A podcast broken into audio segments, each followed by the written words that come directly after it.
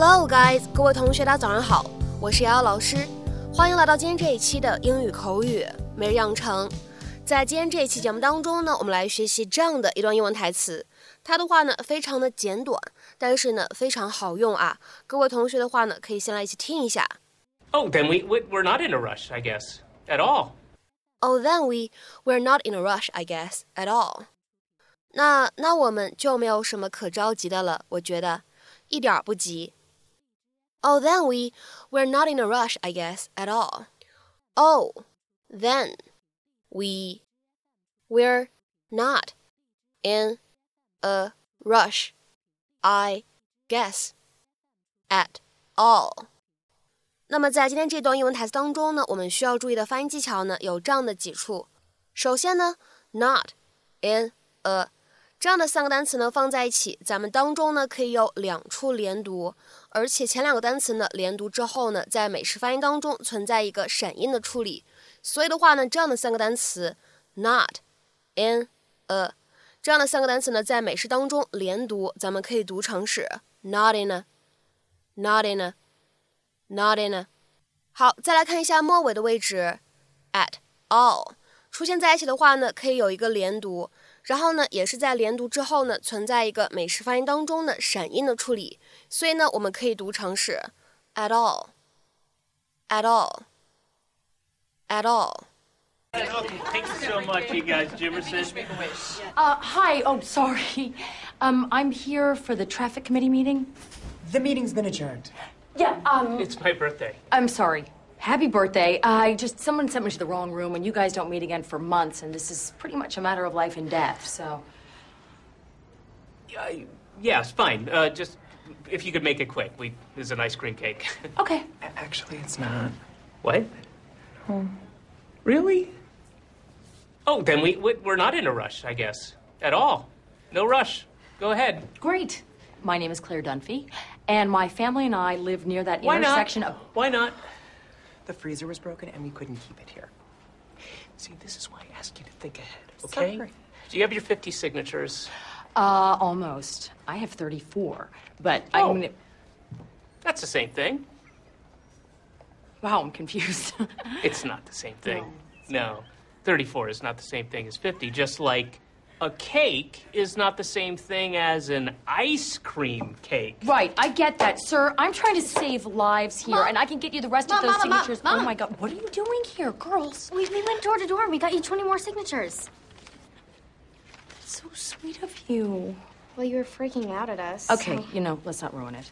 All right, 54 signatures. So, what do you say? Let's start saving lives one intersection at a time. Okay, thank you very much. We will uh, take these under advisement. Just leave them here, and thank you. We've Wait a minute.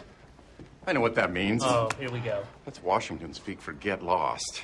Well, um, wow, Phil, what are you doing here? I'm your husband.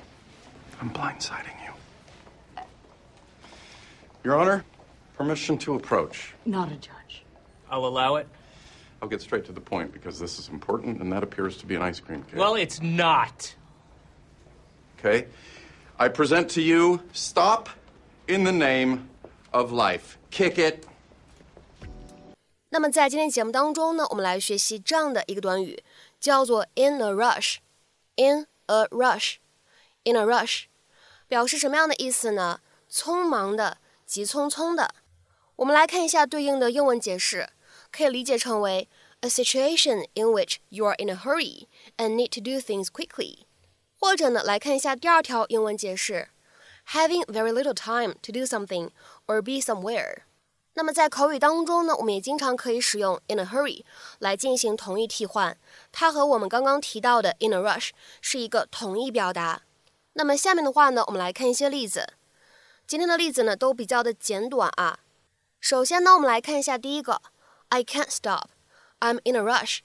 我不能停下来，我赶时间。I can't stop, I'm in a rush。再比如说呢，我们来看一下第二个例子，The words came out in a rush。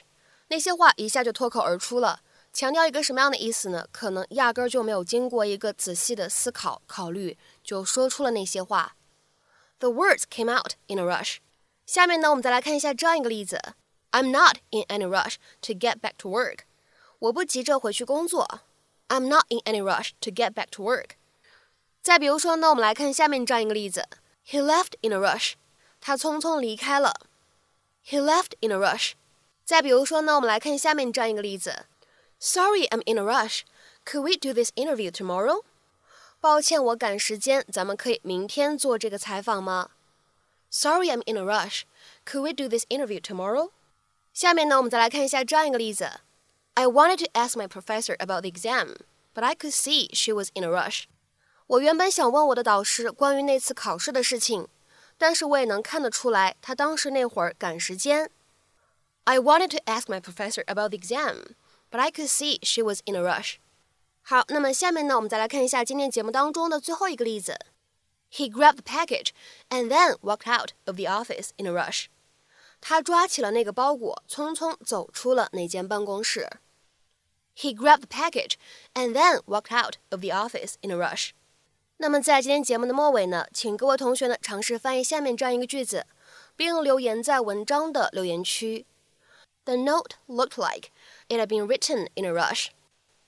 The note looked like it had been written in a rush. 那么这样一段话应该如何去理解和翻译呢？